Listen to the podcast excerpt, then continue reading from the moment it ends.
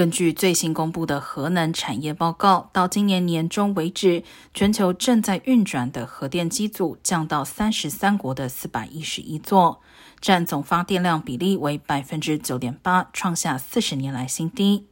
反之，风力和太阳能发电合计超过百分之十，首度超越核电。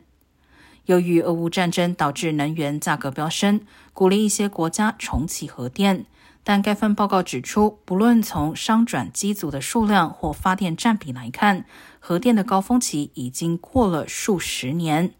正在新建的机组近九成由拥有核武的国家打造，地点主要在亚洲和东欧。